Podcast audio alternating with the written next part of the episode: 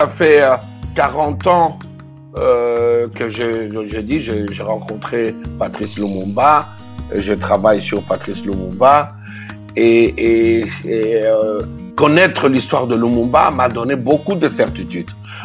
Le travail des cinéastes, c'est un travail de mémoire. Euh, et dans les cinémas africains, euh, vous savez, c'est lui qui finance un film, a toujours son mot à dire. Et on a fait faire des films aux Africains. Et quand on analyse sociologiquement le contenu de ces films, c'est presque si, euh, c'est comme si on était payé pour insulter ta mère. Euh, vous savez, même dans, un film de Disney qui paraît être un, divertissement, il y a toujours un regard. Non, le monde est fait des idées, de grands combats, des utopies, des utopies supérieures et réalistes. Donc, quand on regarde le monde euh, que les gens admirent, le monde n'a pas été construit juste parce qu'on a élevé des de, de, murs de buildings. Rêver et agir pour une Afrique meilleure et autosuffisante, c'est le point commun des invités de ce podcast African Success Stories. Je suis Kadi, animatrice radio et télé, désormais podcasteuse d'origine africaine vivant en France. Je vous invite à faire une immersion dans des stories remarquables et surtout inspirantes d'Africains sur le continent ou de la diaspora qui ont entrepris dans divers domaines d'activité. Retrouvez-nous dans notre rendez-vous hebdomadaire sur les différentes plateformes de partage. Vous pouvez également intervenir comme annonceur sur le site web du podcast African Success Stories. Merci de vous abonner pour ne rien rater et surtout, excellente écoute. Bonjour à tous et bienvenue sur votre podcast African Success Stories, le podcast des Africains qui font bouger les lignes.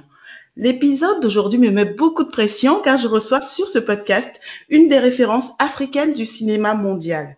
Mon invité est réalisateur, scénariste, producteur, enseignant, consultant et bien d'autres casquettes qu'on découvrira certainement lors de ce podcast. Il a des convictions et les assume quoi qu'il arrive. Il mène de grands combats jusqu'au bout quoi qu'il arrive également. Nous parlerons donc panafricanisme, Industrie du cinéma, nous parlerons de Thomas Sankara et surtout de Patrice Lumumba. Vous comprendrez pourquoi lors de ce podcast. Merci de recevoir avec moi Monsieur Baloufou Bakupa Kayinda.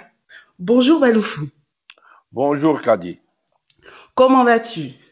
Mais Je vais très bien, comme euh, on peut l'être sous les soleils formidables de nos pays. Et là, je suis à Kinshasa, euh, la ville où je suis né, et ça va très bien.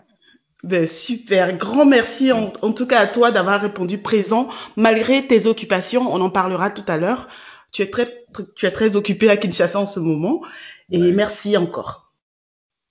Merci toi aussi de me recevoir dans ton podcast. Je t'en prie. Pour commencer, on aimerait t'entendre répondre à cette question qu'on pose à tous nos invités. Qui est Baloufou Bakupa Kayenda? Euh, Baloufou Bakupa. En fait, euh, ceux de chez moi, de ma famille, diront Bakupa Kanyinda Waba Balouf. C'est-à-dire, je suis Bakupa Kanyinda, le frère des Balouf. Parce que y a, y a, j'ai un frère aîné qui est Baloufou, et euh, j'ai un grand-père qui est Baloufou, et mon nom, euh, dans ma famille, on porte pas directement, et puis chacun fait près son choix on porte pas directement le nom du père. Moi, je porte le nom du grand-père, qui est le frère d'un Balouf. Donc voilà, à peu près. Mais mon prénom, c'est Baloufou. Mon nom, euh, Bakupa Kaninda. Je suis né à Kinshasa le 30 octobre 1957. Voilà. D'accord. Ben, on, on, sait tout quand même sur le, ce, ce nom qu'on on, on, entend un peu partout mhm. lors euh, d'événements, de grands événements de cinéma. Euh, oh, j'ai envie de partir depuis la genèse. Tu as parlé de ta famille euh, tout à l'heure. Est-ce que tu peux nous décrire un peu cet environnement euh, à Kinshasa, cet environnement familial de Baloufou enfant? Ben, En fait, je suis né à Kinshasa, donc avant l'indépendance, qui s'appelait Léopoldville. Je suis né à Kinshasa des parents qui n'habitaient pas à Kinshasa. Mes parents, ils habitaient à Kananga aujourd'hui, Lulabour à l'époque, dans le Kassai. Donc euh, mes parents y habitaient et ma mère, pour euh, euh, qui, qui m'attendait pour des raisons de santé, est venue à Kinshasa, la capitale, donc où je suis né. Donc voilà, donc je suis né à Kinshasa, des parents habitant le Kassai, leur région d'origine. Et donc, je suis d'une très grande famille où j'avais sept frères et deux sœurs. Et, et mon père avait aussi d'autres enfants.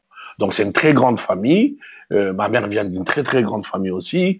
Mon père est plutôt, euh, voilà, mon père est fils des paysans. Et ma mère est fils d'un pasteur protestant, propriétaire de terre.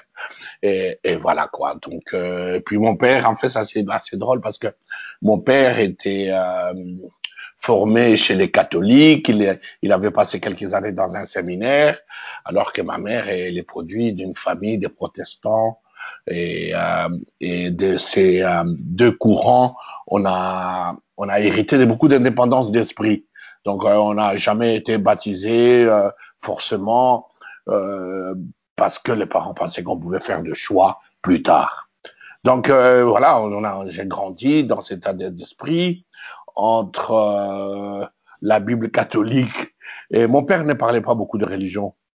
Et Ah oui? euh, surtout là, ouais, non, je crois que ma mère, la fille de pasteur, et elle était beaucoup liée à la Bible, mais sans dogmatisme, euh, et très, très ouverte et très sévère en même temps. Et, euh, et mais surtout, c'est mon frère aîné qui, qui est décédé depuis, Daniel, Daniel Baloufou, qui est un écrivain, un formidable écrivain, qui a eu une très grande influence sur moi. C'est lui qui m'a appris à écrire, à écrire, à poser un mot derrière un autre. Euh, c'est lui qui, qui a guidé ma formation littéraire, c'est-à-dire c'est que j'ai lu les classiques européens, les classiques africains, euh, la découverte euh, de, de Césaire. Euh, mon frère était césarien et je suis le devenu de fait. Euh, donc, euh, donc voilà, donc et des parents euh, commerçants, des notables euh, dans les années de l'indépendance et aussi de, enfin, géraient leurs biens. Donc Tout voilà. D'accord. Et donc, euh, ces, ces études qui ont commencé à Kinshasa, qui se sont poursuivies plus tard à- en Belgique, euh, tu parlais de ton frère qui a influencé euh, quand même ta formation littéraire. Est-ce que tu peux nous en dire plus? Parce que je sais que tu as fait des études en sociologie, en philosophie et en histoire, n'est-ce pas? Plus. Oui, mais j'ai, euh, donc j'ai commencé euh, ma première année primaire. Euh, je l'ai commencé ici au Congo. Et en, fait, il y a eu les soubresauts de l'indépendance, les chaos congolais. Donc, ma famille a été aussi tiraillée parce que dans le euh, il y a eu de, de- des troubles entre les gens du Kasaï et même et euh, les deux les deux courants euh, les deux tribus je dirais du peuple du Kasaï se sont un peu séparés euh, d'une façon sanglante. Et mes parents ont dû quitter Luluabourg Kananga pour aller à Bakwanga aujourd'hui Bujimaï et, donc euh, il y a eu cet premier exode. Après ils sont venus à Kinshasa. Et, après on est retourné dans le Kasaï donc le, ma première année primaire à, à Bujimaï, donc dans le Kasaï. Et, euh, et puis je l'ai continué cette première année euh, à Kinshasa, euh, à l'Athénée, euh, actuellement Athénée de la Gombe, qui était l'Athénée de Kalina, qui était euh, euh, une école avant l'indépendance, qui était une école ségr- ségrégationniste, parce qu'il y avait de l'apartheid au Congo, hein. il y avait de la ségrégation raciale au Congo. Donc, euh, ben, ben, enfin, c'était, c'était, cette école euh, euh, était là. Donc, euh, j'ai commencé, j'ai terminé, enfin, continué ma première année de primaire à l'Athénée de la Gombe. On n'en a pas beaucoup parlé de l'apartheid au Congo, hein, par contre, oui, Ben, il y a beaucoup, mais il y a beaucoup de choses qui se sont passées au Congo dont on n'a pas beaucoup parlé. Le Congo, vous savez, on, a, on disait que le Congo, c'était l'empire du silence. Euh, le Congo a eu une colonisation très, très particulière. C'était, euh, euh, voilà quoi, c'était presque, euh, c'est, c'est une colonisation plus dramatique en fait, plus dramatique. Le Congo a eu beaucoup de retard dans la formation de ses cadres parce que le colonisateur, les colonialistes, pensaient que moins les Congolais seront instruits, mieux ça vaudrait pour lui. Donc voilà, donc euh, si on regarde l'Afrique de l'Ouest avec euh, des institutions d'enseignement à Ibanda chez les anglophones ou ou euh, William Ponty à Dakar, euh, les premiers universitaires congolais qu'on retient de l'histoire, c'est en 1957. Vous voyez l'écart, hein? C'est très tardif, oui, effectivement. Très, très tardif, ouais, très tardif. Donc, voilà quoi. Tu es passé au travers de ces mailles là, toi, parce que quand même tu as eu de brillantes, études, voilà, en tant que Congolais. Non, je, pense que les gens de ma génération euh, qui sont allés euh, à l'école. Euh, à, à l'indépendance, j'avais trois ans. Donc, après, quand je suis allé à l'école primaire, c'est en 63, c'était un peu différent. Parce que tout d'un coup, tout le chaos congolais qui a suivi l'assassinat de Patrice Lumumba, il a fallu que, que vaille que vaille, le Congo soit dans un semblant de pays indépendant, quand même gouverné par des Congolais qui étaient euh, beaucoup plus à la solde de, Belges que, travaillant pour leur pays. Donc, euh, les gens de ma génération sont quand même allés dans les écoles. Maintenant, euh, on peut discuter de la qualité de cet enseignement, mais qui n'était pas si mauvaise que ça. Mais bon, euh, d'autres sont allés à l'étranger. Euh, voilà, c'était pas la condition de nos parents, c'était presque l'école primaire plus deux. Hein, euh, voilà, c'était ça la qualité du colonialisme belge. D'accord. Et euh, voilà, ça s'est passé euh, jusqu'au bac euh, au Congo. Euh, oui, jusqu'au bac. En fait, je suis allé après euh, après en Belgique. mais en fait, j'ai j'ai marqué une pause dans mes études et juste après les bacs je suis allé travailler euh, parce que d'une part c'était un peu une chance. Euh, je me suis retrouvé à travailler comme animateur au Centre français à Lubumbashi, donc oui. qui est dans le Katanga, et, euh, et j'ai fait, j'ai travaillé pour faire une enquête de sociologie en eschatologie, donc sur la mort, la perception de la mort. Mais c'était, c'est un endroit, c'est c'est un, un, moment assez déterminant dans ma vie parce que à Lubumbashi, au Centre français, j'ai euh, pour euh, directeur du centre Bernard Pignot, euh, qui est décédé depuis, qui lui travaille sur Lumumba. Donc, euh, il est en train d'écrire sur Lumumba. Et, et, avec lui, je vais apprendre presque, je vais apprendre l'histoire de mon pays, qui ne m'a pas été enseignée. Les gens de ma génération, euh, on les a pas profondément enseigner l'histoire de leur pays et particulièrement euh, l'histoire de Patrice Lumumba. Donc en 1980, donc 79, je me trouve à Lubumbashi, au Centre culturel français, avec Bernard Pignon comme directeur du centre. Et euh, il avait déjà séjourné dans l'autre ville où Lumumba a vécu, donc Kisangani. Euh, il avait fait ses parcours entre Kisangani et Lubumbashi à la recherche de Patrice Lumumba. Donc, euh, avec lui, euh, euh, je suis rentré en plein dans l'histoire de mon pays et, et je pense que c'est, c'est, euh, enfin, je suis euh, très content de ça, très heureux parce que ça a été pour moi très formateur. Mais ça a été déterminant dans la suite. Déterminant. Oui, c'est-à-dire que j'ai, j'ai travaillé sur Patrice Lumumba depuis 1980. Wow. Et j'ai touché entre mes mains, lu euh, des documents euh, confidentiels, rares, euh, des livres rares. Et, euh, et voilà, donc euh, j'ai fait ces voyages euh, dans l'histoire de mon pays et d'une façon très privilégiée. Et ceci va nous mener vraiment vers ton actualité aujourd'hui. Donc, quel est ton sentiment après toutes ces années euh, d'être euh, mandaté pour amener les restes de Patrice Lumumba dans son pays d'origine? C'est quoi Mais- euh, Qu'est-ce qui t'anime aujourd'hui? Mais si vous regardez dans ma filmographie, d'abord j'ai fait trois films dans lesquels il y a l'image, euh, une représentation symbolique, métaphorique ou philosophique, euh, disons cinématographique, de Patrice Lumumba. Euh, dans euh, mon film Judo Factory, qui, qui est sorti en 2007, euh, il y a toute une scène où on évoque le spectre de Patrice Lumumba qui, qui erre dans le nocturne bruxellois. Parce que c'est un, c'est un, cadavre sans sépulture.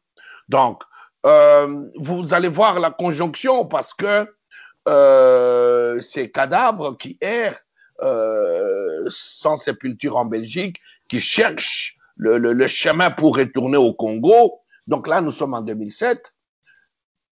Euh, Il y a une raison à cela. Parce que quand Patrice Lumumba est assassiné, euh, les Belges euh, ont pour projet d'effacer complètement toute sa mémoire.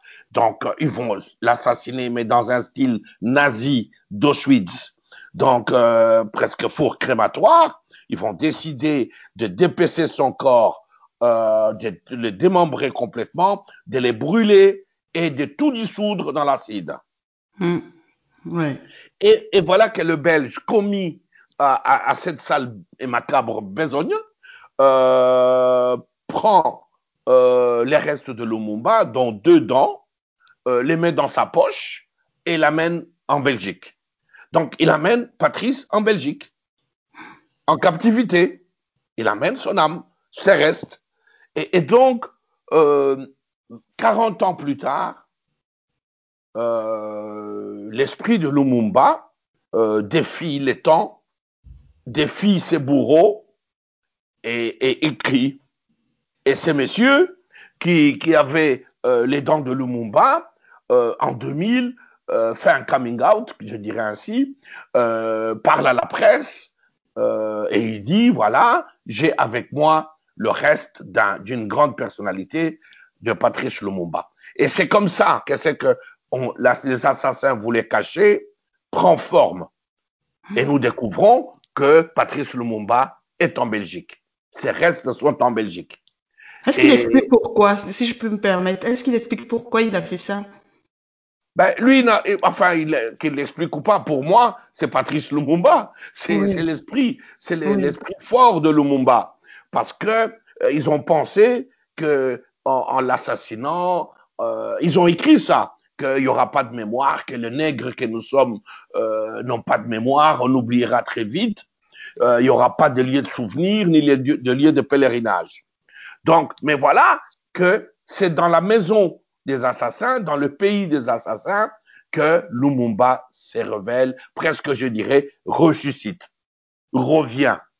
Et en 2000, ça correspond en même temps, euh, c'est l'année où euh, Ludo de Witt, qui a publié un livre en flamand euh, sur l'assassinat de Lumumba un an après, et ces livres sortent en français en 2000 et fait un tollé parce que Ludo de Witt, sociologue belge, a fait un travail de recherche formidable et, a, il, a, accédé à des documents euh, qui étaient hyper secrets et révèle l'ampleur de responsabilité belge dans l'assassinat de Patrice Lumumba. Donc on a là un livre et on a le reste de Lumumba en Belgique. Ça, les Belges, pour euh, masquer leur responsabilité, euh, vont convoquer une commission, euh, mais qui est faite en fait pour noyer les poissons, euh, du genre responsable mais pas coupable, coupable pas responsable. On connaît oui. la chanson. Oui, oui, tout à fait. mais, mais, mais, voilà, donc on a, on a ces deux éléments. Du côté du gouvernement congolais, qui est censé, en fait, les gouvernants congolais de l'époque se réclament lumumbistes, nationalistes, silence radio. Silence radio. Et, et, et qu'est-ce que. On est en 2000. Que, que font. Que font? Euh, il y a en 2000, après Kabila, Laurent, le père, est assassiné. 2001, euh, oui. son fils Joseph le succède. Le Belge met les grappins sur lui, dans l'idée de le faire croire, les pauvres nègres, qu'ils vont le protéger. Ils vont l'amener en, Belgi en Belgique et il va prononcer en 2003 devant le Sénat belge il va prononcer un discours anti-lumumbiste, un discours euh, où il rend hommage à Léopold II, que tout le monde considère comme un grand criminel qui a commis des crimes au Congo.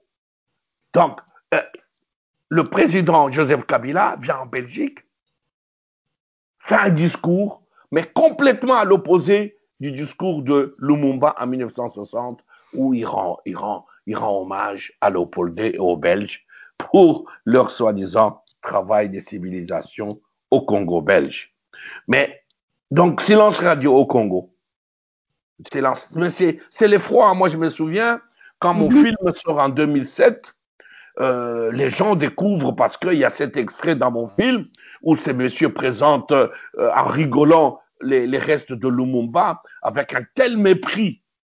Et les gens ils me demandent, mais ton pays, ton pays fait quoi? Ton pays fait quoi? Mais je leur dis, j'ai pas de pays. Parce qu'un pays qui se manifeste pas, c'était difficile à croire.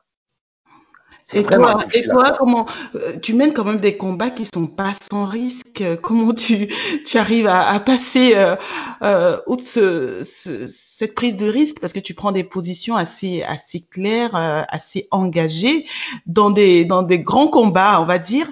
Et comment tu le vis? Comment tu réagis Et quelles sont Est-ce que tu as eu des répercussions hein, dans, dans ton parcours, des répercussions dangereuses, on va dire?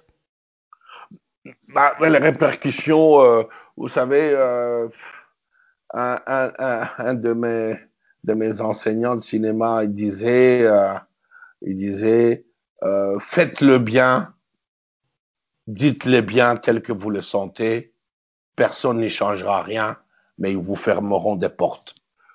Ben, ils vous fermeront des portes, et puis un jour, ce que vous avez dit, si vous l'avez bien dit et bien vrai, ressurgira toujours. Donc, le, oui, il y a eu des portes fermées. Euh, quelquefois, euh, on, m'a regardé comme un pestiféré parce que euh, on a construit dans l'imaginaire occidental euh, l'image du nègre manipulable, béni oui oui, et, dans les cinémas africains, vous savez, c'est lui qui finance un film a toujours son mot à dire. Et on a fait faire des films aux Africains et quand on analyse sociologiquement le contenu de ces films, c'est presque si, euh, c'est comme si on t'était payé pour insulter ta mère. Donc euh, mm. voilà, tout ça, tout ça joue. Mais je peux dire tout simplement, c'est que euh, comme j'ai été formé euh, chez les francophones et les anglophones, j'ai été beaucoup soutenu, j'ai toujours été beaucoup soutenu et accompagné par le monde anglophone.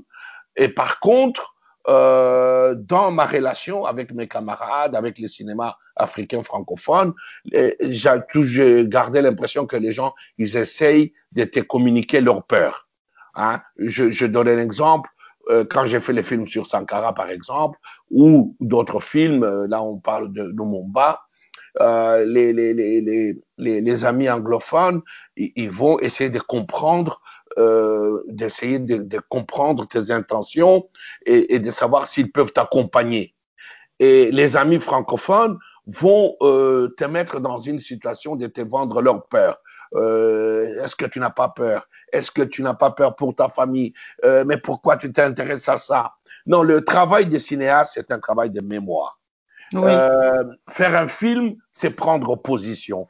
Le, le, un film, c'est pas, c'est un acte politique c'est prendre position. Et forcément pour nous d'Afrique, nous les colonisés, parce que euh, on est colonisé par l'image de l'autre, on est colonisé par les cinémas des autres.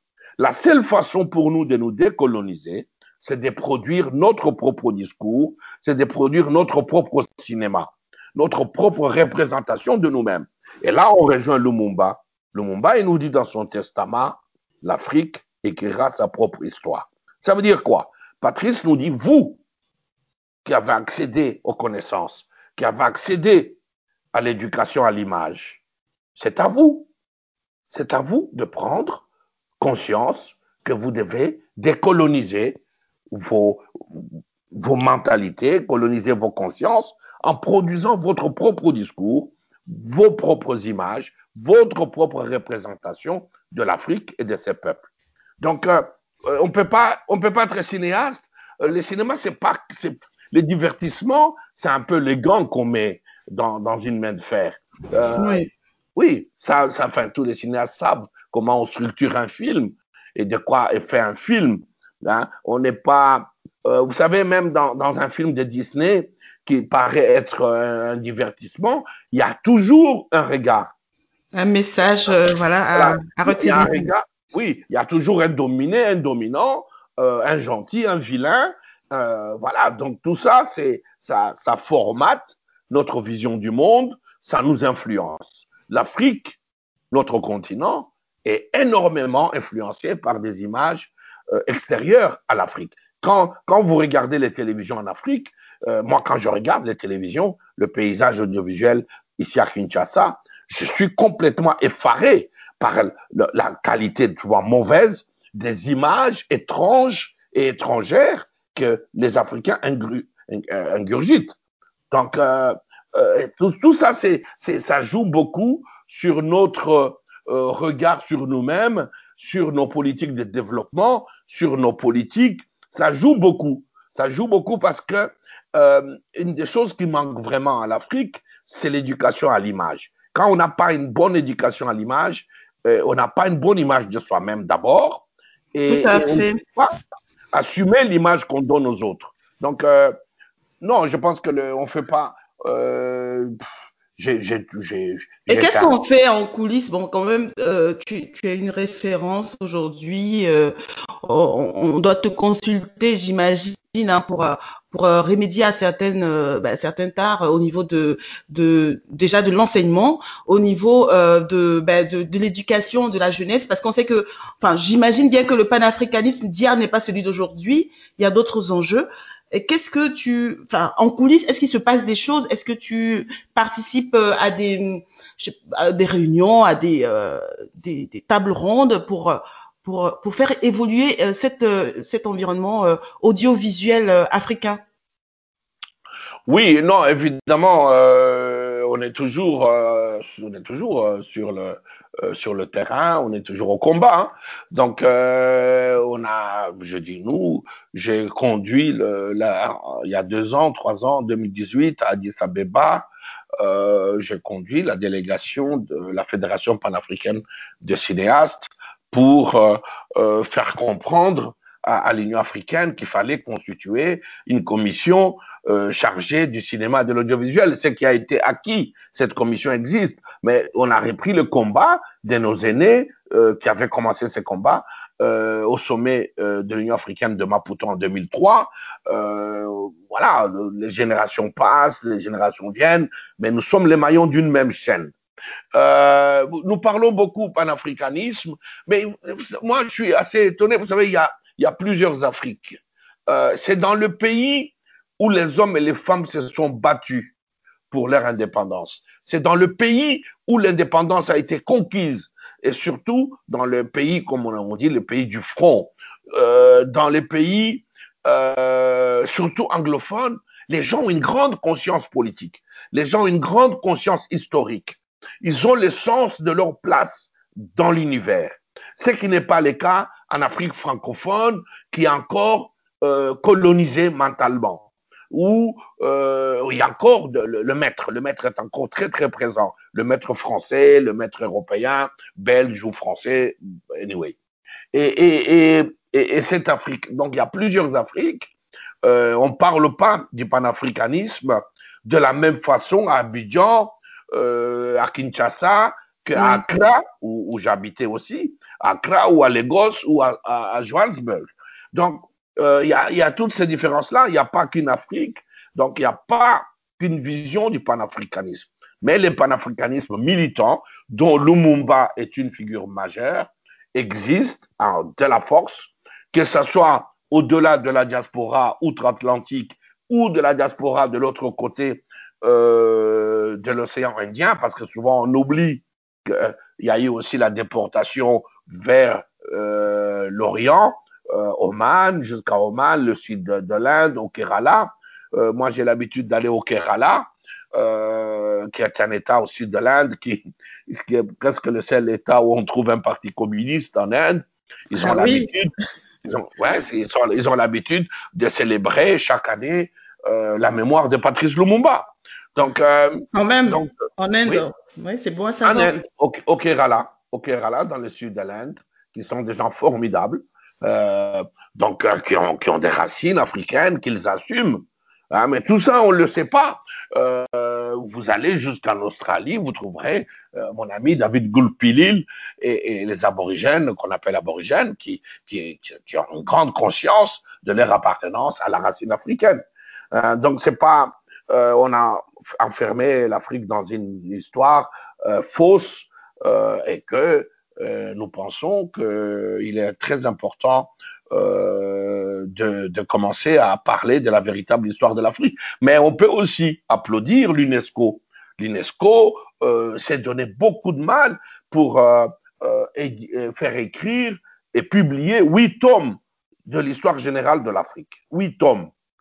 Mais qu'est-ce qui manque à ce que ces huit tomes puissent faire partie de l'enseignement dans nos pays? Il manque la volonté des dirigeants ou tout simplement leur manque d'indépendance d'esprit. Hein, donc, euh, on attend bien, on aimerait bien avoir un pays qui dit, bon voilà, moi, je vais m'inspirer de l'histoire générale de l'Afrique pour inscrire l'histoire de mon pays, l'histoire de mon continent dans les curriculums pédagogiques, dans les programmes scolaires. Oui, c'est surtout voilà. ça. Et c'est des mécanismes, en fait, pour cultiver euh, tout ça auprès de la jeunesse. Parce que euh, aujourd'hui, la jeunesse, elle est ouverte sur le monde, mais elle va pas forcément prendre euh, le, le, le, positif de son continent. Mais cette ouverture va plutôt diriger la jeunesse vers euh, d'autres réalités qui sont pas la nôtre euh, sur le continent. Je, je, dis notre, même si je suis pas sur le continent, c'est important quand même parce que je, je suis quand même euh, du Burkina Faso, africaine et même en, à l'extérieur, je me présente comme ça. Donc euh, voilà, cette jeunesse-là a besoin quand même de, de clés pour cultiver ce mécanisme-là de, de, de l'amour de son continent. On peut être ouvert. Toi, Baloufou, par exemple, je vais être un peu longue, je suis désolée. Tu es, tu es congolais, tu, tu traverses le monde, tu vas dans tellement de pays, mais tu gardes quand même cette fibre congolaise et tu mènes encore des batailles de ton pays, de ton continent. Et c'est ce qu'il nous faut en fait.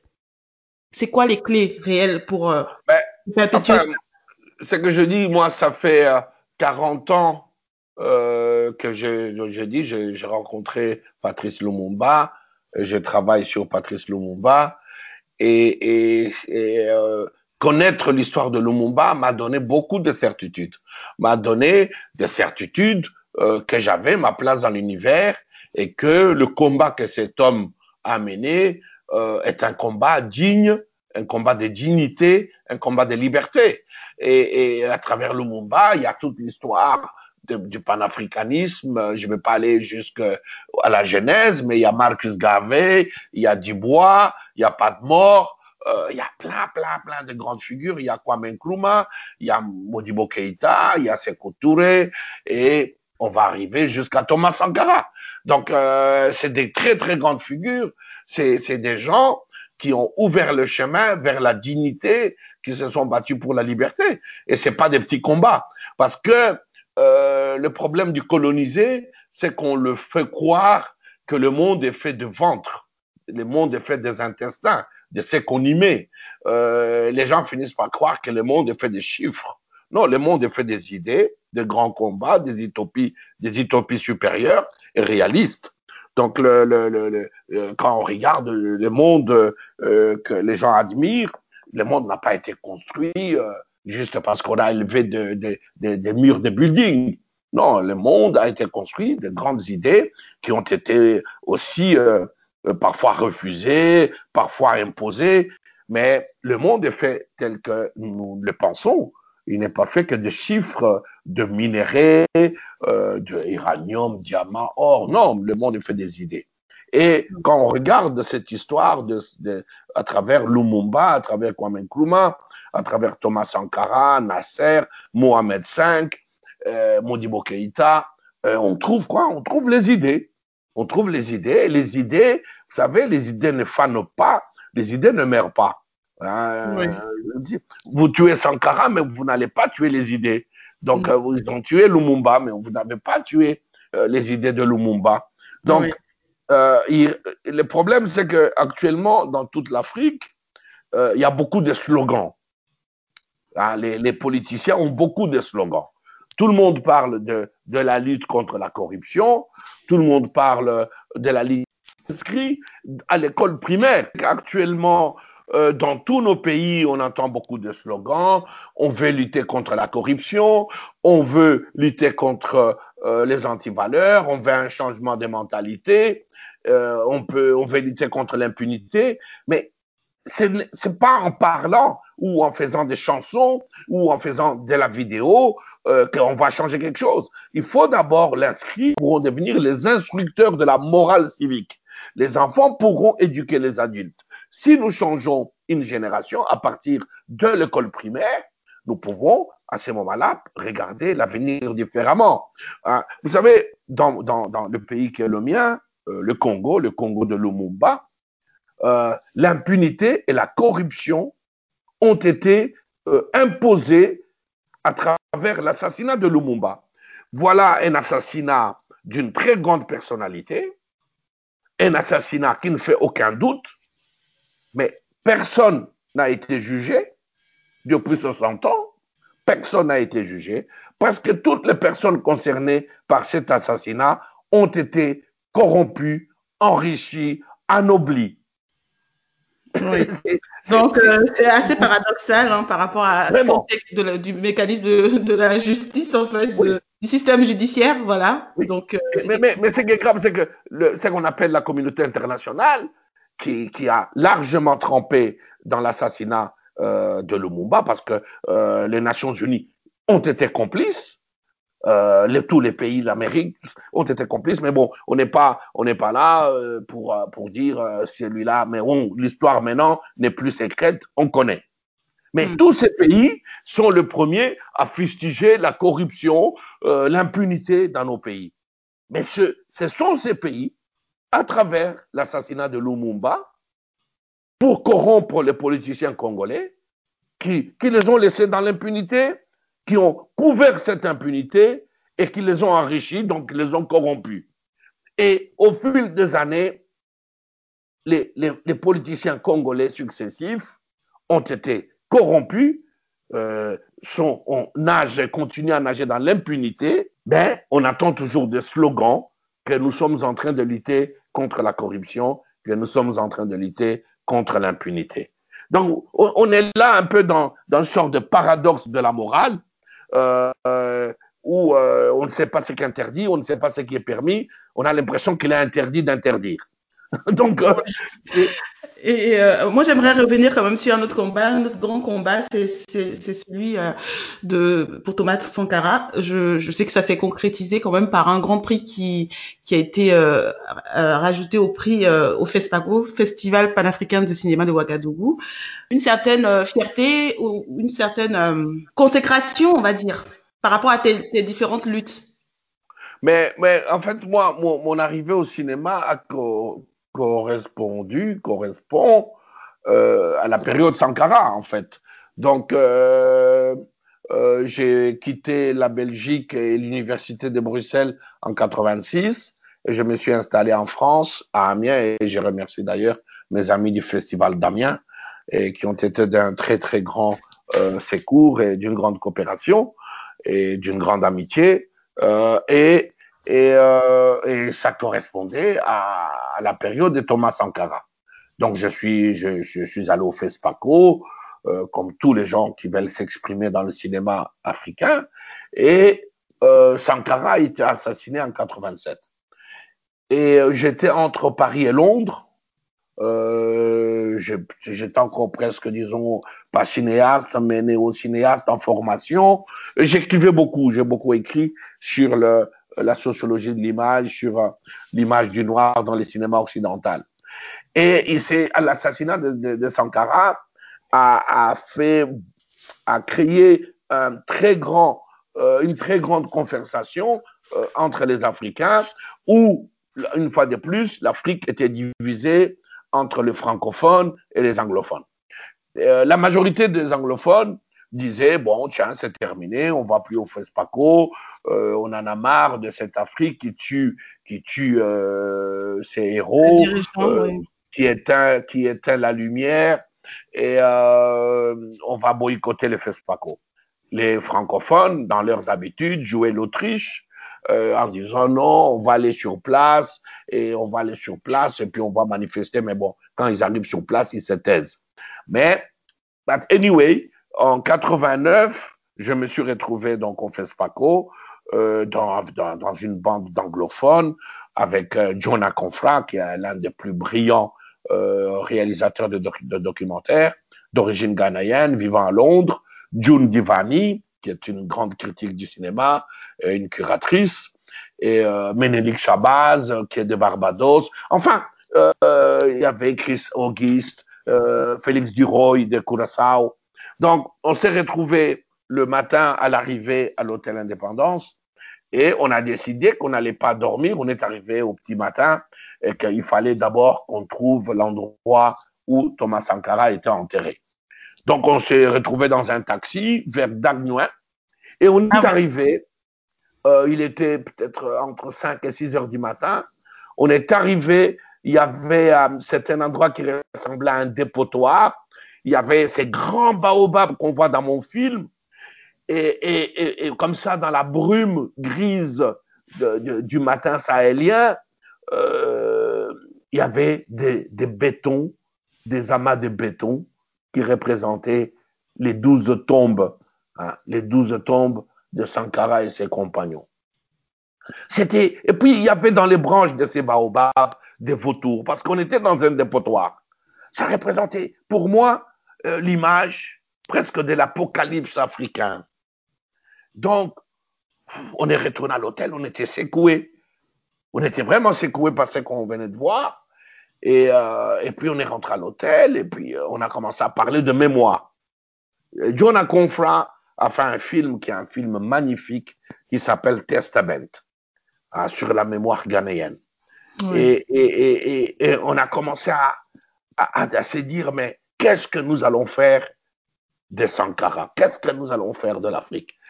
Et, et, je crois, tout le monde s'est dit, tiens, il faut faire un film. Et j'ai été désigné.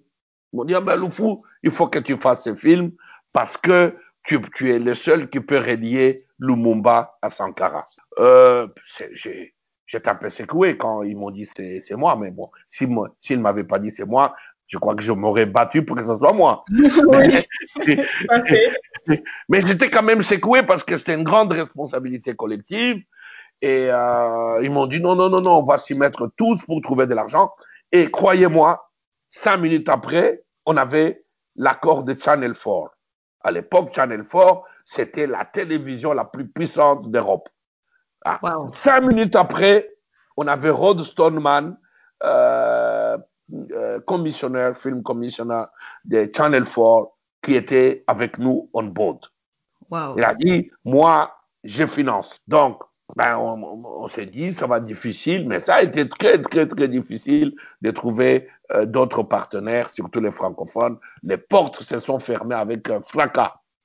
Donc, ben, on a fait les films, j'ai eu beaucoup, beaucoup de soutien euh, de gens en Amérique, la Fondation Sankara à Washington, D.C., euh, à Los Angeles, les gens, euh, Stevie Wonder et les gens autour de lui, Carmen Efferson, et euh, à Harlem, la coalition Lumumba avec Munuba Madnoje.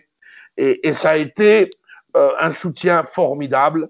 Et on a réussi à faire ces films de 26 minutes. On n'a pas pu vraiment mettre la main sur beaucoup d'archives. On n'était pas encore en numérique. On était en analogique. On est quand même venu tourner au Burkina Faso. Ben, c'était tendu, mais je crois que j'ai une dose d'inconscience euh, mélangée à de la sincérité qui me oui. sauve en fait. Mais je crois que c'était aussi l'esprit de Thomas Sankara et de Lumumba qui m'ont toujours protégé. Et, et, et donc, euh, on, donc arrive euh, 1993, euh, Philippe Savadogo euh, est directeur du FESPACO. Philippe, euh, il était à Paris, je crois, et puis il me téléphone, il me dit, est-ce que tu as inscrit ton film sur Sankara au FESPACO Je lui dis, non, mais ça va de soi, je vais l'inscrire. Parce que les gens, les gens pensaient peut-être que j'allais avoir peur, que j'allais pas l'inscrire. Non, non, j'ai inscrit le film, normalement. Euh, j'ai eu euh, l'acceptation et je me suis préparé euh, à, à, à, aller présenter le film. Donc, il, il, il était aussi évident que pour le Burkina Faso, qui est quand même un pays de gens intelligents, euh, ils se sont dit, si on interdit les films de Baloufou, on va donner euh, l'image euh, de ces pays qui a tué Sankara, antidémocratique. Si on laisse euh, Baloufou Bakoupa présenter son film, on pourra y tirer quelques satisfactions. Bon, tout ça a joué, mais c'était très, très tendu très, très tendu. Ah, J'imagine à l'époque, hein? oui. Je me souviens, le film devait passer à 19h au Palais du Peuple, qui était le lieu, le lieu où on voulait vraiment que les films fassent. Et je me souviens qu'il y avait le prix du public qui a été supprimé cette année-là. Et donc j'étais assis euh, à l'hôtel Indépendance, qui était notre quartier général de l'époque, avec des camarades et collègues. Et puis euh, vers 15 heures arrive euh, un jeune officier militaire qui dit voilà, je cherche ce ballon fou, il faut aller à la salle parce que qu'est-ce qui se passe? Ben, On avait changé de salle, moi je n'étais pas au courant, et le film était programmé au Centre culturel français dans, dans une salle de demi-plein air, une petite salle qui fait peut-être 300 ou 200 places, et, et, il fallait y aller. Vous savez, à Ouagadougou, euh, quand les gens, quand un film a du succès, euh, on compte par le nombre de centaines de motos qu'il y a dans le parking. Oui, tout à fait. Donc, euh, les centres culturels français étaient pris d'assaut.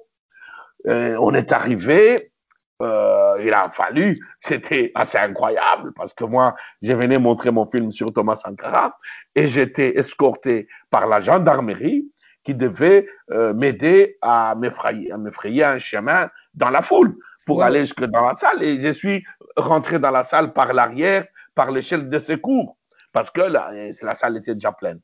Donc, euh, on a montré les films, il y avait beaucoup de tensions, je me suis fait insulter, je, voilà, mais j'en passe, c'est pas grave, c'est, c'est normal. Mais, il y avait de la fierté, la fierté d'avoir fait, la fierté d'avoir euh, euh, répondu présent et positivement contre les gens qui pensent que euh, le cinéma d'Afrique n'a pas de mémoire, euh, c'est un cinéma léger. Non, là, on était dans la gravité. Et euh, mes aînés, Saint-Ben Ousmane et les autres étaient très contents, connectés de l'engagement. Mais c'était, ces films a, marqué un point fort parce que euh, ma génération, surtout chez les francophones, euh, voilà, c'était un peu déconnecté. Euh, quand on regarde le cinéma africain, parfois on se demande euh, si ces, ces, ces films-là sont contemporains à l'Afrique ou c'est une autre Afrique euh, qui n'existe pas encore ou qui a existé il y a longtemps. Donc, oui. euh, on, on, a présenté les films, ben, les jours d'après, c'était compliqué de, de, se promener à Ouaga. La presse et tout, euh, tu, as, tu, as, tu, as, dû être pris d'assaut par la presse et, qui était là, internationale, vu que le oui, festival, oui, c'est quand ouais, même un festival international. Voilà. Mais j'avais décidé euh, avec mes camarades sankaristes que c'était bien de pas trop parler non plus, de pas donner trop d'interviews. C'est euh, on savait que euh, le, le, le, pouvoir burkinabé était divisé. Il y avait des gens qui, qui pensaient qu'il fallait me donner quelques gifles, euh, me donner, je sais pas, une leçon, et il y avait des gens qui pensaient que non, que, que j'avais fait mon travail de cinéaste, parce que les années d'après, euh, les gens ont parlé. Le président actuel, euh, Roch Christian Caboret, oui. euh, était un des grands défenseurs de, de, de mon film, euh, de mon travail. Euh, c'est pour ça que je, je garde je, avec lui une relation très très particulière, euh, teintée de respect et d'affection. Euh, enfin, lui et surtout lui, ils m'ont beaucoup protégé. je savais que je dois pas faire ça, je dois. Bon, voilà. Et vous savez, quand nous, quand on est à Ouaga, on est en, en territoire conquis, hein.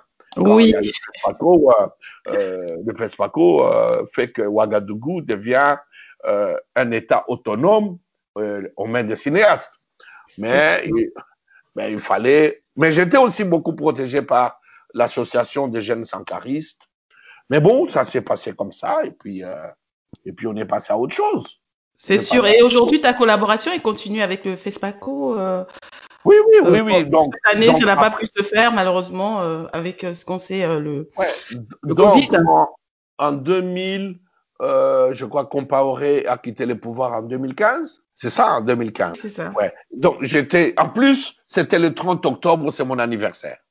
Donc, Ah, j'étais à Kinshasa. J'étais à Kinshasa et je m'apprêtais à, à partir à New York, via Paris. Et j'étais à Kinshasa, euh, je regardais la télé et puis, euh, puis j'étais occupé aussi à autre chose.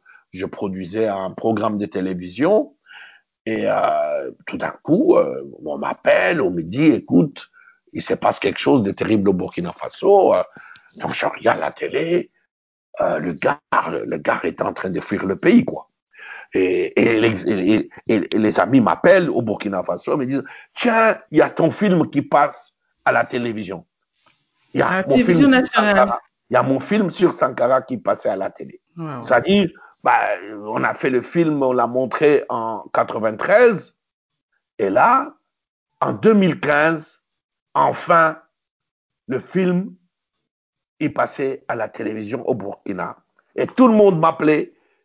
Et y avait, on avait déjà les portables et les gens filmaient, faisaient de, des captures d'écran et m'envoyaient euh, sur les réseaux. Euh, les gens étaient très, très fiers. Et les gens, la, la fierté était aussi, les gens me disaient, enfin, merci, tu as gardé notre mémoire. Parce que c'est normal que moi, il y a des gens qui m'ont dit, ouais, on va faire un film sur Mobutu, tout ça. Mais il, est, il, est peut-être, il était peut-être plus facile à un étranger de faire un film sur Mobutu. Euh, et moi, je, il était peut-être plus facile de le de faire. faire un film. Euh, sur... oui. C'était en 2014. Hein, c'était en 2014 et, et, ton film est passé en 2015. Le départ, voilà. c'était en 2014 et euh, ton film est passé en 2015 pour. Oui, non, il est passé en 2015 quand il y a, en fait, quand il y a eu ces, cette nouvelle tentative de reprendre le pouvoir. Oui, voilà, exactement. Et, et, et donc, c'est à ce moment-là euh, que j'ai décidé que on allait, euh, que j'allais créer euh, le prix Thomas Sankara que nous allons euh, dédier à un film de court métrage dans la sélection officielle du FESPACO. Donc j'ai appelé euh, euh, Arjuma Soma, qui était le directeur du FESPACO. Je lui ai dit, écoute, Soma, euh, il faut qu'on se voit, il faut qu'on en parle. Et puis on s'est retrouvé au Maroc avec notre défunt ami euh, Noureddin Saïd. J'ai dit, bon les gars, écoutez, moi je vais créer le prix Thomas Sankara. Euh, J'ai présidé euh, la guilde, la guilde africaine des réalisateurs et producteurs. On va créer, on va trouver de l'argent pour doter ces prix. Euh, ben, au départ, les gens disent, mais c'est Sankara, il faut pas. On va, faire un prix qui n'est pas doté financièrement. Mais le règlement du FESPACO n'autorise pas un prix qui n'est pas doté financièrement. Donc, on a, choisi la plus petite donation qui est de 3 millions de CFA et on est allé chercher l'argent. Donc, on a, on a une autre première session au FESPACO de 2015. Euh, on a euh, décerné le prix Thomas Sankara. 2017, personne qui a présidé euh, le prix Thomas Sankara parce que le prix est doté est attribué par un jury. Et j'avais présidé la première édition, son inauguration, mais depuis, on a décidé que le jury du prix Thomas Sankara, pour rendre hommage euh, au travail de Sankara pour l'émancipation de la femme africaine, le prix Thomas Sankara sera toujours présidé, le jury sera toujours présidé par une femme. Ah, c'est bien femme. comme initiative. Voilà. Donc, on a eu euh, notre défunte amie et camarade euh, aux anges Silou Kifer et euh, paix à son âme, qu'elle a été emportée par euh, les Covid. Oui. Et la dernière édition a été présidée par Regina Fantanacro. Donc, euh, donc c'est un prix et il est, le jury est composé de cinq personnes. Il y aura toujours trois femmes et des hommes. D'accord. En tout cas, c'est une belle consécration. Euh, j'ai pu participer, enfin, il y a quelques années, euh, et j'ai assisté à la remise des prix de ce prix-là, euh, Thomas Sankara, et j'en étais assez fière, j'avoue. Félicitations ouais. et chapeau. Et, et, et, et donc le, le, le, prix, donc il y a, il y a aussi le comité euh, du prix Thomas Sankara qui est présidé euh, par par une femme. Euh, et, là, c'est pas, on ne change pas de présidente pour le comité. C'est présidente à vie. C'est euh, la styliste burkinabé euh, Koro, Koro Timidao. Oui. Euh, vous voyez qui c'est Oui, oui, je, je vois qui c'est, qui est très engagé hein, au, au voilà. plan culturel au Burkina Faso et un voilà. peu partout. Koro Style, qui est Oui. une grande amie que je salue. Donc, c'est elle, la présidente du comité euh, prix Thomas Sankara. Dans ce comité, on retrouve un très, très grand panafricaniste euh, d'origine tchadienne qui vit à New York, euh, à Washington DC, Mounouba Imadnodje, et toute la communication et l'organisation est assurée par Georgette Paré. et, sa société. réalisatrice, ah non, qui était actrice, qui actrice, on va dire. Voilà. Euh, donc, voilà, donc c'est c'est dans les comités, dans le jury, il y a, y, a, y, a, y a un réalisateur éthiopien, il y a il y, a, y a eu un tunisien et, et, et le prix depuis sa création a toujours primé les meilleurs courts-métrages qui ont eu d'ailleurs une belle carrière. Et les trois derniers prix qu'on a donnés, c'était des réalisatrices, deux tunisiennes et une rwandaise. D'accord. Et, c'est vraiment le prix le plus attendu, c'est les prix euh, du court métrage qui ne souffrent euh, d'aucun commentaire négatif. Oui. Et si vous regardez tous les films que le prix Thomas Sankara a primé, euh, c'est des films dont les réalisatrices ont, ont, fait carrière. Il n'y a pas eu de polémique euh, derrière parce que non, parce que Sankara c'est l'excellence. Tout à fait. Et, moi, j'ai envie de parler de, de l'enseignement. Je sais que euh, dans ton parcours, on, on parle d'un moment où tu as, tu as fait, tu as, tu as étudié en Angleterre le cinéma. Tu, euh, tu as pris, tu as privilégié un circuit court après ton, ton, tes études euh, à l'université. Euh, et tu es enseignant aujourd'hui euh, dans des universités comme à New York, au Ghana.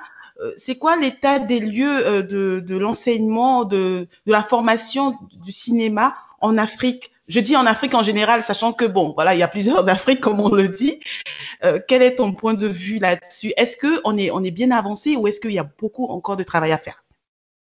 Non, mais il y a encore parce qu'il y a encore beaucoup de travail à faire. Euh, D'abord parce que euh, beaucoup de nos pays n'ont pas une politique culturelle. Donc, une, école de cinéma, de cinéma est un acte politique. Le cinéma est un art de représentation de sa propre image et de l'image de l'autre. Euh, donc, quand on dit de sa propre image et de l'image de l'autre, donc c'est un rapport de dominé à dominant. Dans un film, il y a un dominé, il y a un dominant. Ça, la philosophie de Socrate. Donc, maintenant, dans beaucoup de pays, si on regarde l'histoire coloniale, euh, le cinéma, avant les indépendances, c'était un art des blancs. Oui. Donc, nous, on a continué sans insuffler à l'art de faire du cinéma notre propre vision du monde. Donc, on fait parfois le cinéma juste parce que on pense que c'est un divertissement, mais le cinéma, c'est pas un divertissement. Le cinéma, c'est un art, et un acte politique. Donc, euh, il faut réinscrire tout ça euh, dans, dans qu'est-ce qu'on veut de nous-mêmes, qu'est-ce qu'on veut raconter de nous-mêmes? Et si on regarde, par exemple, euh, le plus vieux cinéma d'Afrique, c'est le cinéma égyptien. C'est un cinéma très ancré dans la culture égyptienne. On peut, il y a, y a rien à dire. C'est un cinéma complètement arabo-égyptien. Oui. Quand on regarde le cinéma marocain, il est, il est, il est arabe, il est marocain, mais il est aussi très, euh, très euh, français. Il est aussi très, très français, très influencé par le cinéma français. Et, et si on regarde euh, au sud, le cinéma sud-africain, et je pense que c'est là, dans le cinéma sud-africain, que, que je vois l'Afrique que je vois une façon de poser la caméra, une façon de couper dans le film, une façon de dialoguer, une façon... Euh, il y a plus d'audace. Il y a plus d'audace. Hein, parce que l'histoire du pays, avec l'apartheid, l'exige quelque part. Euh, c'est un cinéma très, très engagé et c'est un cinéma très profond, le cinéma euh, sud-africain. Parfois, euh, si on veut le comprendre avec un regard occidental, on ne peut pas le comprendre. Oui. Mais c'est un cinéma essentiel. Et, et, et alors, il y a des cinémas intermédiaires. Les, les, cinémas francophones, dans les années 80, ont été beaucoup impulsés par le regard de Thomas Sankara. Thomas Sankara a aidé Saint-Ben à, finir euh, son film, euh, Camp de Charoy. Euh, il a aidé Med Ondo euh, à finir Saraounia. Et il, a, il a impulsé, il a, avec le peu de moyens du Burkina Faso, il a impulsé beaucoup de choses.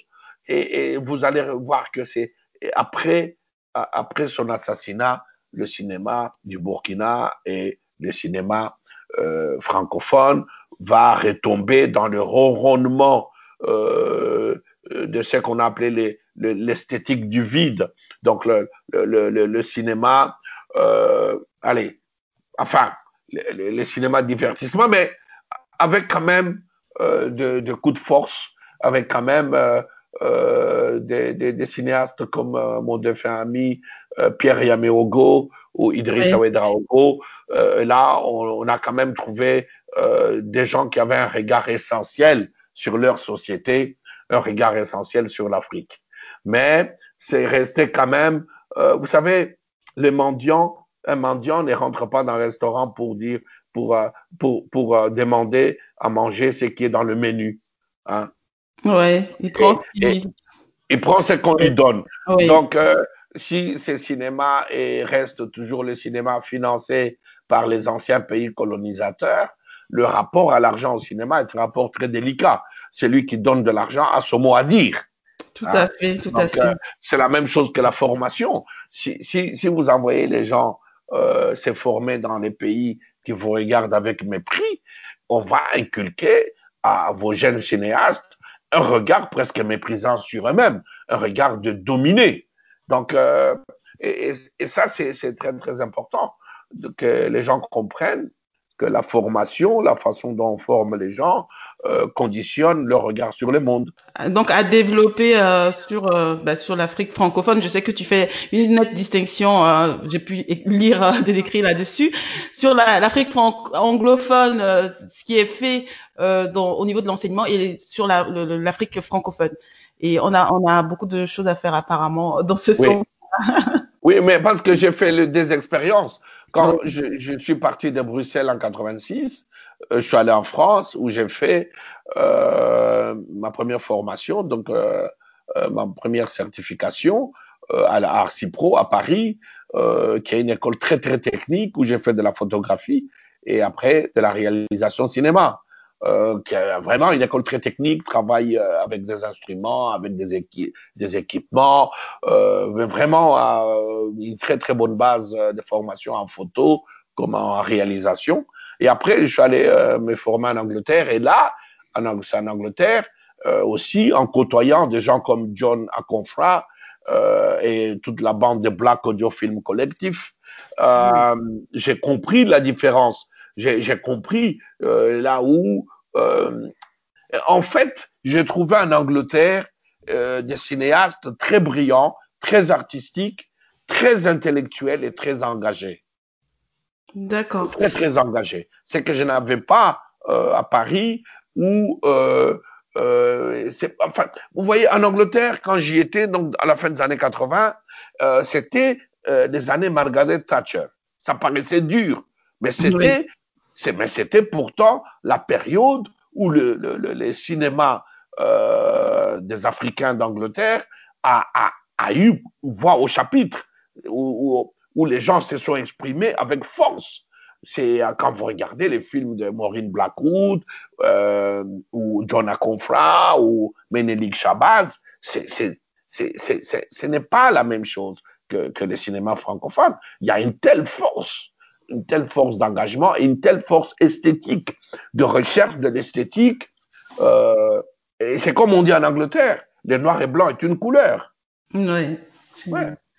Et, et, et, moi, moi j'ai envie de, de, partir sur, sur autre chose. Je suis investisseur et je te contacte, euh, Baloufou, pour, euh, pour euh, créer un Netflix africain. Euh, quel serait ton point de vue? Est-ce que c'est pour toi ce serait une alternative au problème de distribution que rencontre le cinéma en général euh, sur le continent? Quel serait ton point de vue? Non, mais moi je pense que la période est, formidable et favorable aux plateformes. Mais euh, une plateforme, c'est un, un contenant, mais ce qui est plus important, c'est les contenus et les discours que vous créez entre ces contenus et le public potentiel. Donc, si, si euh, euh, les gens peuvent tout d'un coup se dire, tiens, j'ai un endroit où je peux euh, regarder des films qui me ressemblent, qui me parlent, mais des films bien faits. Le, le, le, le succès de Netflix, c'est d'avoir euh, cassé la barrière d'abord esthétique entre le, ce qu'on appelait les feuilletons cinéma euh, des télévisions qui étaient faits à la va-vite et, et d'amener la sociologie de, de, de, la cinématographie, du cinéma, pas de la télévision, dans, dans, un, dans des contenus qu'on croyait juste réservés euh, à la télévision, avec légèreté. Et, quand vous regardez euh, ce, qui, ce qui a été fait, pas tout, mais les, les grands chars de Netflix, quand vous regardez The Crown, quand vous regardez euh, Greenleaf, euh, vous regardez Marco Polo, euh, c'est-à-dire au début de Netflix, mais c'est du travail d'une beauté euh, cinématographique euh, indiscutable. Indiscutable. Et les scénarios sont bien écrits. Un film, c'est quoi? Un film, c'est d'abord une reine. Et la reine du cinéma, c'est le scénario, l'histoire. Hein? C'est après, quand on a une belle reine et qu'on a l'ambition maintenant de lui construire un vrai, un bon royaume, un grand royaume, à la hauteur de, la beauté de, de, cette reine. Le scénario est très important, le récit. Donc, il faudrait beaucoup investir dans le développement des projets. Moi, je croise des, des jeunes gens euh, euh, hyper bien formés, que ce soit dans la prise de l'image ou dans la prise du son euh, ou dans les métiers intermédiaires, des métiers techniques, ou ce soit même dans le make-up ou dans le costume. Donc, il faudrait un bon scénario, investir dans, dans l'écriture, dans le développement des projets, avec le temps qu'il faut investir, c'est pas seulement l'argent, c'est investir dans le temps. Et puis, après, avoir. L'Afrique a tout sauf l'argent. C'est-à-dire ceux qui ont l'argent en Afrique, euh, ils savent pas quoi en faire, ils ne sont pas éduqués euh, à investir euh, dans les cinémas. Dans la culture en général, oui. Mais ils, en fait, ils, ils, ils, ils investissent dans, dans, dans, dans, la, dans la bêtise. Donc, euh, euh, et c'est ça le, le, le, problème. Parce que comme d'habitude, le, certaines fortunes en Afrique, ce sont des fortunes politiques. Décoloniser ces gens, Hein, vous savez, il y a aussi en Afrique des gens indécolonisables. Vous ne pouvez rien faire pour eux. Ils sont indécolonisables. non, hein. mais avec les, avec, bon, je pense qu'avec pas mal de, de, de messages et des, des, rencontres intéressantes, on pourrait quand même convaincre que euh, il y a des modèles qui peuvent rapporter hein, forcément euh, un bon contenu euh, euh sur une bonne plateforme où euh, des personnes sont intéressées, sont interpellées. Euh, voilà, c'est des abonnements. Aujourd'hui, Netflix, euh, c'est vaut des milliards, euh, mais euh, voilà, c'est ça veut dire qu'il ouais. y, y, a de quoi faire. Hein. Il faut juste euh, un bon travail, comme tu dis. voilà, il faut faire appel à des personnes comme toi qui savent déjà. depuis la base qu'il faut faire. Il faut investir déjà dans la production, dans, dans, de bonnes productions, avant de pouvoir les mettre sur les plateformes. Vous savez, on n'a on a, on a pas encore raconté l'Afrique. On n'a pas encore vu l'Afrique en image telle qu'elle doit être vue. Les, il n'y a pas que la fiction, il y a les documentaires, il y a le reportage. Euh, quand vous regardez euh, l'offre de, Netflix, il n'y a pas que de la fiction. Hein. Il, y a, tous les genres. Il y a tous les genres. Les Africains n'ont pas encore raconté leur histoire. Donc, euh, et si vous parlez des Africains, et que vous leur indiquez que pour vous voir, pour vous entendre, c'est à telle porte, eh ben, ils iront à cet endroit. Hein? Ils iront, même s'ils payent un euro, ils iront à cet endroit parce que tout d'un coup, comme disait Saint-Ben, Ousmane, les cinémas est un miroir. Donc les gens auront, aiment bien se regarder dans leur propre miroir. Donc le reflet est très important. Donc si les gens, ils vont. Moi, je me souviens bien, je me souviens quand euh, mes garçons étaient, étaient euh, enfants, petits, euh, et qu'ils zappaient devant la télévision, chaque fois qu'ils voyaient un personnage noir, ils s'arrêtaient. Et ils étaient frustrés parce que ces personnages noirs passaient vite, parce qu'ils n'étaient pas le héros du film. C'est vrai. Il, il, était un petit rôle. Et, et, et chaque fois, et, même quand vous vous promenez avec un enfant noir né euh, en Europe, dans la rue, dès qu'il croise un autre noir, il le regarde. Parce qu'il se reconnaît en lui. Oui. Il se reconnaît en lui. C'est l'image, tout ça. C'est l'image. C'est le rôle de l'image. De, de, de, créer cet appel à la ressemblance. Hein? Donc, euh, si euh, on arrive à créer des programmes.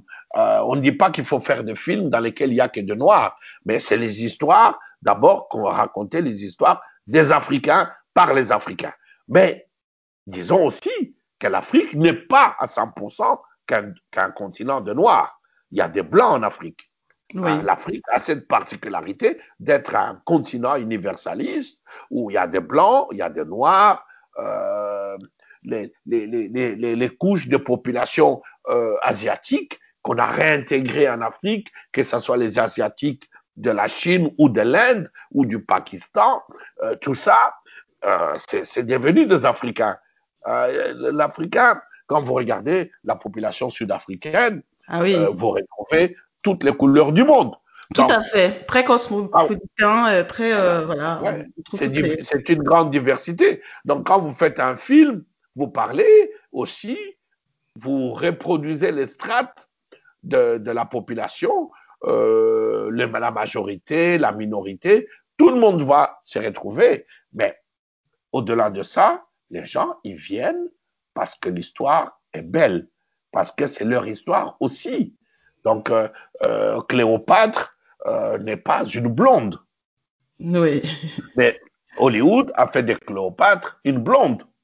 Donc, et tout ça, ça imprègne des mentalités, ça influence le regard des Africains sur eux-mêmes. Ils ont toujours l'impression qu'ils sont à la traîne, qu'ils n'existent pas. Et puis, bon, comme ils lisent des livres religieux qui ne sont pas écrits sur leur propre histoire, on finit par leur faire croire que Dieu les avait maudits.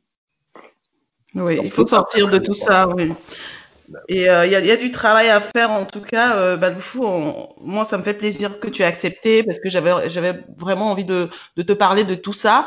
Et je sais qu'il y a des choses à faire, mais quelque part, euh, on va dire que on, on compte sur des personnes, euh, des personnalités comme toi qui quand même euh, a des accès, euh, peut rencontrer euh, des personnes euh, décisionnaires. Je sais que c'est pas évident, hein, c'est facile à dire, mais euh, le message passera mieux parce que tu as un regard euh, d'ensemble? Ouais, oui, euh, bah, enfin, je, je, je reviens, c'est que j'ai, je vais donner un exemple. Euh, j'ai acheté le droit d'un roman kényan écrit par l'un des plus grands écrivains euh, vivants, d'origine kenyane, mais euh, écrivain au-delà des frontières de l'Afrique, euh, Ngugi wa Thiong'o. J'ai acheté le droit de Matigari, ce qui est un roman fabuleux. Et, euh, et je suis allé euh, sur la demande d'une boîte de production à Los Angeles, discuter avec eux. Euh, ils pensaient qu'on pouvait faire des choses ensemble. Et, et on n'a pas fait ensemble. Pourquoi? Parce que tout d'un coup, ils ont dit, oui, mais les- c'est c'est une belle histoire, c'est un bon scénario, mais euh, les Blancs sont dominés. Ah, ils l'ont dit Ouais. clairement. Ben oui, ben oui. Ah Oui, Quand on parle de millions, il faut être clair, hein c'est clair. Mais euh, oui, donc Non, c'est direct. mais- oui, mais c'était pas la première fois que j'entendais ça. C'est pas dans ma carrière, c'est pas la première fois que on me demandait, on me disait, tu sais, parce que quelqu'un dit, je vais investir, le marché dominant, c'est le marché des blancs, Oui, c'est le marché des blancs. Mais non, euh, moi, ça m'intéresse pas. C'est pas que ça m'intéresse pas d'avoir des personnages blancs, mais ça m'intéresse pas parce que ça m'enlève l'émotion première que j'ai sur l'histoire. hein. Et j'ai difficile à, à faire des choses sans émotion. oui, Donc, euh, comme je vais pas me mentir, eh ben, ben, on remet le, le projet dans le tiroir. On remet le projet dans le tiroir. Donc, euh, ou soit, comme je l'ai fait ces dernières années, euh, j'ai fait des films que je peux produire moi-même, euh, avec peu de moyens, mais en mettant euh, tous les moyens intellectuels, artistiques euh, dans le contenu. Euh, parce que il n'y a pas question après de dire oui, j'ai pas bien fait parce que j'avais pas de moyens. Ça, c'est pas dans mon caractère. Donc, euh, si je décide de faire, il faut que ça laisse une empreinte durable. Oui. On voit que tu, tu produis, tu, bon, tu, enfin, tu n'es pas que dans la réalisation évidemment. Tu produis, tu écris des scénarios. Et euh, voilà, tout ceci euh, dans, dans, dans, la même euh, dans la même lignée en fait, euh, voilà, toujours dans dans, tu poursuis tes idées et, ça, euh, ça on t'en fait, on t'en félicite. Euh, on, va peut-être, euh, bon, on va bientôt finir, mais euh, j'aimerais quand même parler un petit peu de ce qui t'anime aujourd'hui, ce pourquoi tu es à Kinshasa. Est-ce qu'il y a déjà quelque chose qui est prévu, la programmation est déjà prévue, les cérémonies pour, pour cette, cet événement qui est très attendu? Parler de Lumumba en Belgique et qu'il y a les livres de Ludo De Witt sur l'assassinat de Lumumba. La Belgique fait euh, un semblant de commission vérité pour euh, essayer de dégager les responsabilités de la Belgique dans l'assassinat de Lumumba. Et la succession Lumumba, donc les enfants Lumumba, euh, portent plainte euh, pour assassinat à la justice belge. Euh, vous savez, de, tous les gens qui sont euh, listés complices de cet assassinat, il en reste peut-être deux. Donc la justice belge joue un peu avec le temps. Dès que les deux derniers seront morts, de guerre, ça qui lui donne une autre dimension. Et, donc, euh, euh, l'année dernière, avec euh, les mouvements euh, qu'il y a eu à travers le monde euh, suite à la mort de George Floyd, le Black Lives Matter, euh, tout ça euh, a aussi eu de l'impact en Belgique. Les, les, les, les communautés afrodescendantes en Belgique tout d'un coup, et avec euh, tous les camarades, les militants euh, du mouvement de la décolonisation, donc la décoloniale et la post-colonie, euh, on se sont posé la question sur la représentation et le rôle de la Belgique dans les colonies, donc au Congo belge. Et là, euh, la fille Lumumba, Juliana Lumumba, a aussi écrit au roi de Belge pour lui dire, on aimerait quand même euh, que vous interveniez, on aimerait récupérer le reste de notre père. Et, tout d'un coup, la justice belge euh, a accepté de libérer euh, ce qui reste de Lumumba, donc une dent. Et donc l'année dernière, donc je pense qu'au dernier semestre de 2020, et les enfants Lumumba ont été reçus par le président, le chef de l'État, euh, Félix Entreveux, de voir euh, le reste de leur père revenir au pays, qui est leur père, notre héros national. Et le président a accepté euh, de joindre les efforts ses efforts, les efforts du pays pour ses retours. Et c'est là où j'ai été contacté pour faire partie de l'équipe. Et la question qui, qui m'a été posée, c'est de dire, voilà, on veut faire revenir le reste de Patrice Lumumba à la maison. Euh, Qu'est-ce que toi, tu ferais? Donc, oh, j'ai écrit un récit, hein, comme un planning, mais un récit euh, de ses retours. Et donc, je travaille euh, avec un comité, avec une équipe. Nous avons mis en place un programme qui a été présenté au chef de l'État, qui a été présenté à la famille, euh, qui a été validé par les partis. Et nous avons un parcours euh, qui suppose que nous prenons le reste de Lumumba à la mi-juin de cette année à Bruxelles nous les amenons euh, sur les lieux de sa naissance. Euh, on a loi qui a été baptisée il y a deux ans, je crois, qui a été baptisée Lumumbaville. Et nous l'amenons là. Après, nous l'amenons à Kisangani, qui est le lieu euh, de son activité politique, qui est sa, son fief politique. Et, de là, nous l'amenons à Lubumbashi, ex-Elisabethville, où il a été euh, assassiné euh, dans ce que j'ai appelé le style assassiné dans le style nazi par les Belges. Donc après, on, on, vient à Kinshasa où il y aura les financements dans ces retours, mais dans la cosmogonie, dans l'esprit. Nous sommes des Bantous, nous sommes des peuples, nous sommes des Africains, des Bantous. Euh, chez les Bantous, un, une partie du corps fait le corps.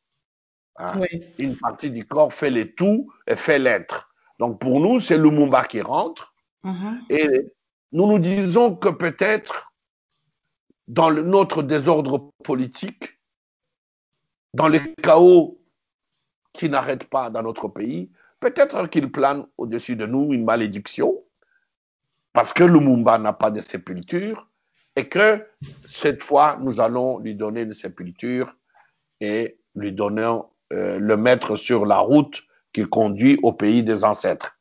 Lui-même, c'est déjà un ancêtre. Donc, euh, euh, nous allons nous mettre en bonne situation, nous allons nous remettre sur le rail avec nos ancêtres, nous allons nous remettre dans une conformité ancestrale pour donner à Patrice euh, la sépulture digne de son rang.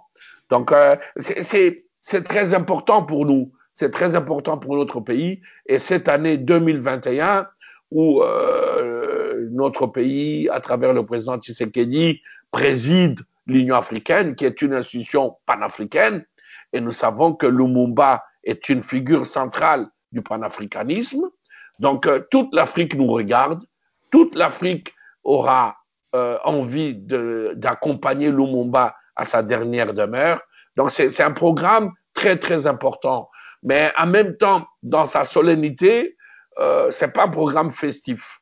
C'est un programme solennel, c'est un programme mémoriel, c'est centenaire de Patrice Lumumba. Et nous pensons que cette année, nous allons instituer une journée mondiale dénommée Patrice Lumumba Memorial Day. Et que le président de la République a le souhait de mettre en place, de créer un institut d'études panafricaines euh, dénommé Institut politique Patrice Lumumba, qui sera dédié aux recherches sur l'histoire de l'Afrique, sur l'histoire du panafricanisme, sur l'histoire de lutte de peuples africains et de peuples de la diaspora pour la liberté, pour la dignité. Donc une voilà. grande et belle initiative hein, à féliciter. En tout cas, euh, euh, félicitations aussi pour cette grande mission. On va suivre ça de près. Euh, voilà, c'est, ouais. je pense qu'avec beaucoup beaucoup d'émotions. Et, euh, et, encore euh, grand merci à toi, Baloufou, d'avoir accepté de prendre de ton temps précieux pour euh, participer à ce podcast. C'est déjà la fin. Et on t'écouterait sans, sans limite parce que voilà, on apprend beaucoup de choses. Et euh, j'invite tous ceux qui écoutent ce podcast, vous avez la possibilité de, de, de, d'en savoir plus sur les, les œuvres de Baloufou, Bakuba Kayenda. N'hésitez pas à faire des recherches, je vais vous mettre des liens dans ce podcast. Et euh, voilà, euh, c'était donc c'est cet éminent réalisateur, enseignant, voilà, qui était avec nous dans ce podcast. Merci encore Baloufou. Merci Kadi, merci. Et, et j'ai dit, c'est vrai que je t'ai dit merci, mais j'aimerais quand même profiter encore un petit peu parce que j'ai besoin que tu, tu, nous fasses, s'il te plaît, une recommandation, une ou deux hein, recommandations de personnes que euh, tu penses euh, être euh, accepterait peut-être de participer à ce podcast dans la mesure où euh, l'idée de ce podcast est vraiment de d'entendre des parcours inspirants, des, des personnalités africaines qui, euh, qui qui boostent la jeunesse ou même pas forcément la jeunesse, les Africains en général de la diaspora ou sur le continent. Est-ce que tu as des noms comme ça qui te viennent à l'esprit? Ben tout d'un coup, je pense à mon ami Ray Lema. Ah, j'ai pu le rencontrer euh... à Diazawaga, Ray Lema, oui. Parce que c'est un parcours formidable euh, entre musique traditionnelle, musique classique, jazz. C'est un scientifique de la musique, c'est un artiste généreux et, je pense que les jeunes ont besoin d'écouter quelqu'un comme, comme Ray Lema et de s'en inspirer. C'est un, très grand monsieur. C'est un très très grand monsieur et ça ferait vraiment du bien euh, d'écouter quelqu'un comme ça. Mais euh, je pourrais aussi, mais il faut que je lui en parle. Nous avons ici à Kinshasa, mais elle vit entre Kinshasa et euh, le Ohio, à Toledo, où elle enseigne. Sandrine Galula Mubenga est une ingénieure, professeure d'université en électricité aux États-Unis, qui a inventé un moteur, à hydrogène. Donc, c'est une jeune femme qui est cotée chez Forbes comme euh, une des dix femmes les plus influentes dans le domaine de science, dans les STEM. Donc, euh, euh, et ça aussi, c'est un très, très beau parcours. Un très, très oui, oui, tout à fait. En tout cas, euh, on va, on va suivre ça de près. On fera tout pour avoir ces deux personnalités euh, dans le podcast. Euh, je te remercie beaucoup pour ta générosité et on va suivre ça de près. Très bonne continuation dans dans ces grands combats que tu mènes. Merci. Donc, j'attends d'écouter de, d'écouter les, les, les podcasts. Merci. Au revoir. Au revoir. Au revoir. Merci d'avoir écouté cet épisode de African Success Stories jusqu'à la fin. Pensez à commenter, liker et partager. Et rendez-vous au prochain épisode avec un autre parcours inspirant.